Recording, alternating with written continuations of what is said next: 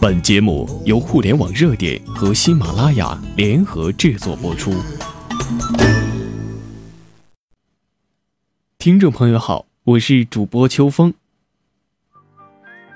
在之前，我们有一期节目聊到过，美团在六月底就传出寻求新一轮十亿美金融资的消息，但是美团的融资至今没有下文。有爆料称，美团的融资进展很不顺利。估值也面临缩水，似乎是为了印证传言，美团近期收缩动作频频。先是早餐业务下线，随后补贴改由商家掏钱，种种迹象表明，美团资金吃紧的传言并非是空穴来风。二零一四年年底，美团推出早餐业务，还喊出了“美好的一天从美团早餐开始”的口号。根据网友反映。美团早餐上线之后，经常出现送餐迟到、丢餐少餐、取餐地点不方便等等的情况，体验一直有待改善。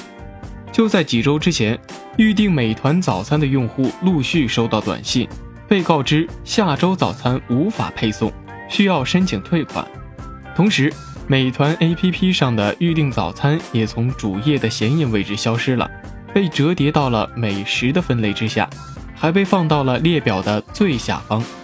就在人们纷纷猜测美团早餐是不是因为烧不起钱，快要停止运营的时候，美团业务发展总监沈鹏在个人微信上辟谣，说这是某位商家为了阻击美团融资故意散布的黑稿。很快，预订外卖的按钮又出现在了美团的首页，但是点击之后发现。看到的却是早餐告别的消息。很快，美团早餐业务就被彻底取消了。美团方面的回应是，早餐属于测试类产品，团队将转向外卖业务。据传，这一次美团停止早餐业务的动作，由外卖事务部负责人王慧文直接拍的板。但是在早餐需求旺盛的白领市场。突然砍掉一个之前力捧的项目，不免让人联想到之前美团资金吃紧的传言。美团早餐的低价导致它一直在赔本赚吆喝，但是又不能为流水增加那么多光鲜的数字，在收缩战线时首先就被砍掉，这是在所难免的。近一段时间，不少美团的商户发现，美团外卖商家版客户端上。美团外卖的满减活动的大部分优惠额都需要商家自掏腰包承担，满二十元减十二元，满三十元减十八元这两种优惠方式，商家承担全部费用；而满二十五减十三元的优惠方式，商家承担八元，美团仅承担五元。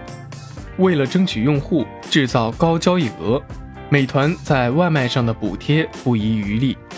美团在暑期的外卖市场就投入了近四亿的补贴。有消费者称，一瓶脉动、一盒桃汁、一瓶矿泉水、一份香菇鸡肉套餐，只要十二元，还送餐上门。这就是美团现在的补贴力度。但补贴靠的是真金白银，按现在动辄上亿的补贴力度，钱总有烧完的一天。六月底起。业界疯传美团寻求一笔十亿美金的融资，这笔融资到现在都没有下文，美团补贴力度却一直在收缩，而今天干脆打起了商户的主意，似乎也正应了融资不顺的传闻。美团一直坚持的烧钱补贴换回的是什么呢？七月十三号，美团公布的业绩上提到。上半年的外卖交易额中，仅六月单月就达到了十二点四四亿，日均订单一百九十九万。以这个数字计算，六月美团外卖平均每单价格仅二十元多一点儿，可以说全是超低价的订单，让人对它的业务的含金量存在了疑虑。此前，关于美团疯狂亏损的传言一直不绝于耳。最新的爆料来自于知乎，称上半年美团月均亏损额大约在六亿元左右，相当于每进账一元就同步净亏损两点七元。而高交易额之下是低收益、低含金量，美团新一轮的融资疑似受到了阻碍。根据坊间传言。知乎上的爆料数据来自于美团为新一轮融资而提交给相关参与机构的材料，在业绩报告里，美团始终没有提及收益情况。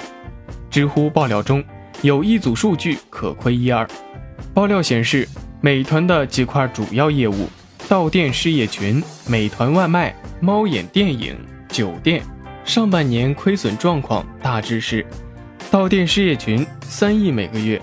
美团外卖一点五亿每个月，猫眼电影一亿每个月，酒店零点五亿每个月。经济参考报在日前题为“美团模式遭质疑，烧钱能否烧出门槛”的文章中计算，美团一个月亏损大约六亿元左右，上半年亏损大约三十六亿元左右。如果按此计算，美团于今年一月获得的七亿美元融资。或许已全部耗尽，如果不能尽快获得融资，资金链恐将彻底断裂。